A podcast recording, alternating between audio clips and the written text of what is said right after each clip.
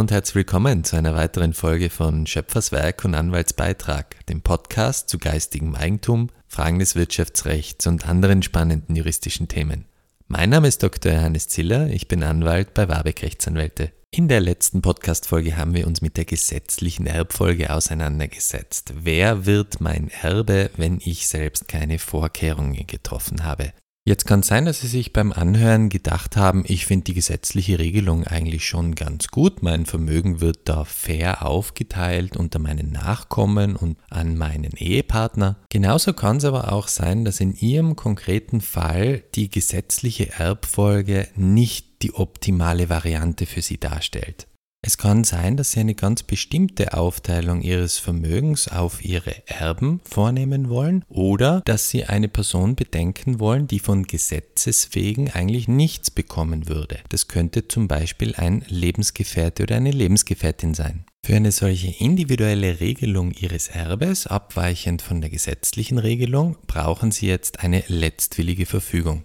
Innerhalb dieser Begrifflichkeit der letztwilligen Verfügungen kann man unterscheiden zwischen dem klassischen Testament, bei dem ein oder mehrere Erben eingesetzt werden, und den sonstigen letztwilligen Verfügungen. Da fallen insbesondere sogenannte Vermächtnisse drunter. Wenn also eine Person zwar nicht zum Erben eingesetzt wird, ihr aber ein bestimmter Vermögenswert zukommen soll. Meine Nichte Johanna erhält das Sparbuch mit der Nummer sowieso bei der XY Bank. Was muss ich jetzt beachten, wenn ich eine solche letztwillige Verfügung richten will? Damit eine letztwillige Verfügung rechtswirksam ist, muss man bestimmte Formvorschriften einhalten. Es geht ja schließlich auch um einiges, deshalb soll die letztwillige Verfügung ein besonders beweiskräftiges Dokument sein. Jedenfalls muss die letztwillige Verfügung mal schriftlich errichtet werden. Mündlich darf ich nur im absoluten Ausnahmefall mit dem sogenannten Nottestament testieren. Zwar ist es dann der Fall, wenn ich mich in unmittelbarer Todesgefahr befinde und zumindest zwei gleichzeitig anwesenden Zeugen meinen letzten Willen mitteile. Diese beiden Zeugen müssen dann übereinstimmend den letzten Willen wiedergeben. Da sie aber hoffentlich nicht in eine solche missliche Lage geraten, müssen sie ihre letztwillige Verfügung schriftlich treffen. Was Sie vielleicht aus amerikanischen Kinofilmen kennen, in Österreich aber nicht zulässig ist, sind Videoaufzeichnungen bzw. Tonbandaufzeichnungen des letzten Willens. So viel Spannung will uns der österreichische Gesetzgeber dann nicht antun. Wir müssen uns also mit einem schriftlichen Dokument begnügen.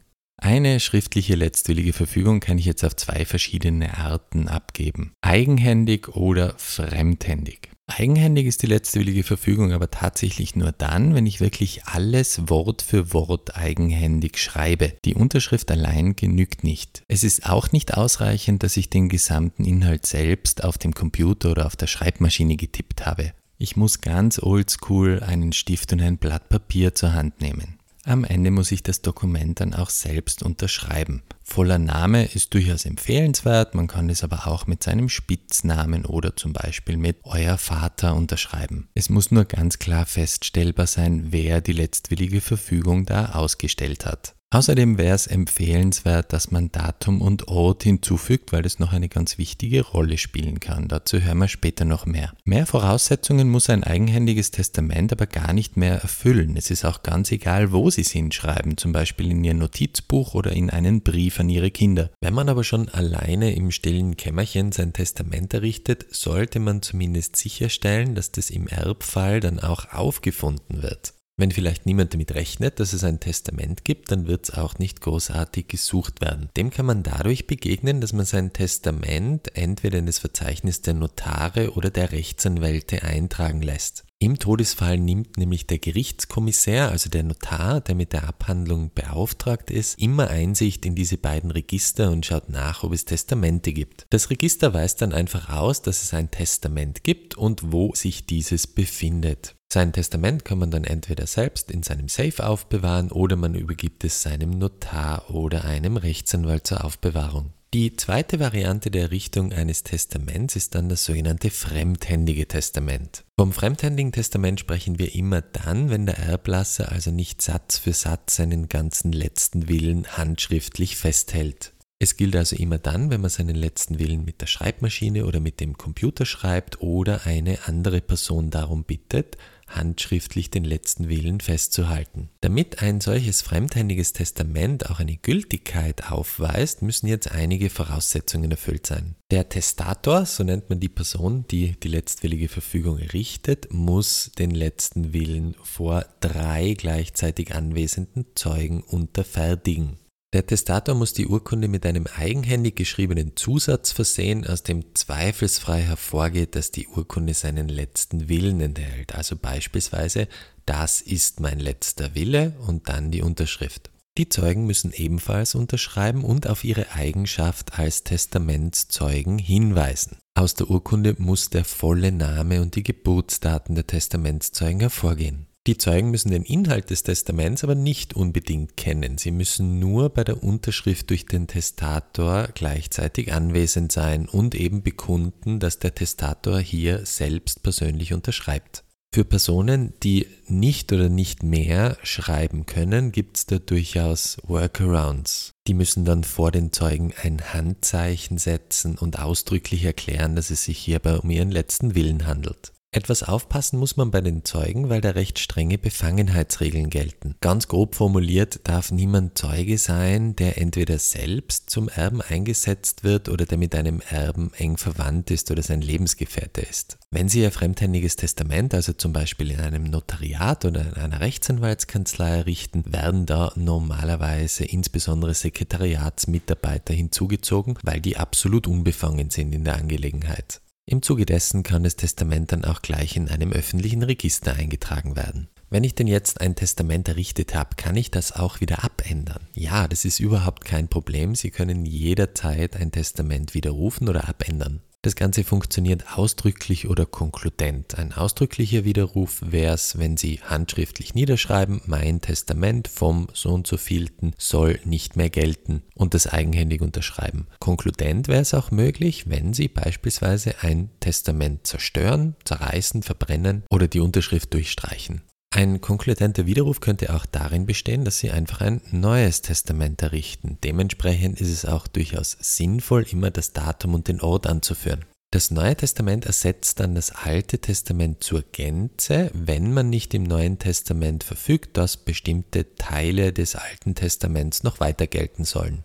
Wenn ich dann zu einem späteren Zeitpunkt das Neue Testament zerstören sollte, tritt das Alte Testament wieder in Kraft, wenn ich es intakt gelassen habe. Das sind aber wie gesagt immer nur Zweifelsregeln. Ich würde immer empfehlen, ausdrücklich festzuhalten, was Sie wollen. Zum Beispiel mein Testament vom 01.01.2023 soll wieder in Kraft treten. Brauche ich denn jetzt unbedingt einen Notar oder einen Rechtsanwalt, um ein Testament zu errichten? Nein, nicht unbedingt. Ich würde es Ihnen aber trotzdem empfehlen. Ihre oberste Prämisse wird ja sein, dass Ihr letzter Wille genau so umgesetzt wird, wie Sie sich das vorgestellt haben. Jetzt gibt es aber durchaus einige Stolperfallen, die dem im Weg stehen könnten. Sie könnten an den sehr strengen Formvorschriften scheitern und damit ein ungültiges Testament haben, wenn Sie beispielsweise diese Erklärung, dass es Ihr letzter Wille sein soll, nicht handschriftlich hinzufügen oder wenn einer der Zeugen befangen sein sollte. Es kann sein, dass Sie unabsichtlich Formulierungen wählen, die missverständlich sind und über die man im Nachgang streiten könnte. Da gibt es dann zwar auch gesetzliche Auslegungsregeln für Testamente, aber je klarer das Testament formuliert ist, desto besser. Vielleicht ist Ihnen auch nicht ganz klar, welche inhaltlichen Möglichkeiten Sie im Testament haben. Haben Sie vielleicht schon einmal von der Möglichkeit eines Nacherben oder Ersatzerben gehört? Oder über die Voraussetzungen, ob und wann man jemanden gänzlich enterben kann? Oder wie sich zum Beispiel eine Scheidung auf Ihr Testament auswirkt? Um da für Sie die optimale Lösung zu finden, macht es schon Sinn, sich darüber mit einem Experten zu unterhalten. Sie werden es zwar selbst nicht mehr aktiv erleben, aber es ist sicher nicht in Ihrem Sinn, dass Ihr erbrechtliches Gesamtkonzept möglicherweise aus ganz leicht vermeidbaren Gründen nicht aufgeht und Sie dann eine streitende Verwandtschaft hinterlassen. Wir unterstützen Sie gerne bei der Errichtung eines rechtssicheren Testaments. Das war jetzt der zweite Teil zu unserem Schwerpunkt Erbrecht. Wir werden uns in einem dritten Teil noch mit wohnrechtlichen Fragen auseinandersetzen, die sich in diesem Zusammenhang ergeben können und in einem vierten Teil in Zusammenarbeit mit einem Notar erläutern, wie ein Verlassenschaftsverfahren in der Praxis abläuft. Wenn Sie noch Fragen, Anmerkungen oder Anregungen zum Podcast haben sollten, freuen wir uns immer über ein E-Mail an podcast.wabig.at. Andere spannende Podcasts zu Business-Themen finden Sie auch auf diebusinesslounge.at. Vielen Dank fürs Zuhören und bis zum nächsten Mal.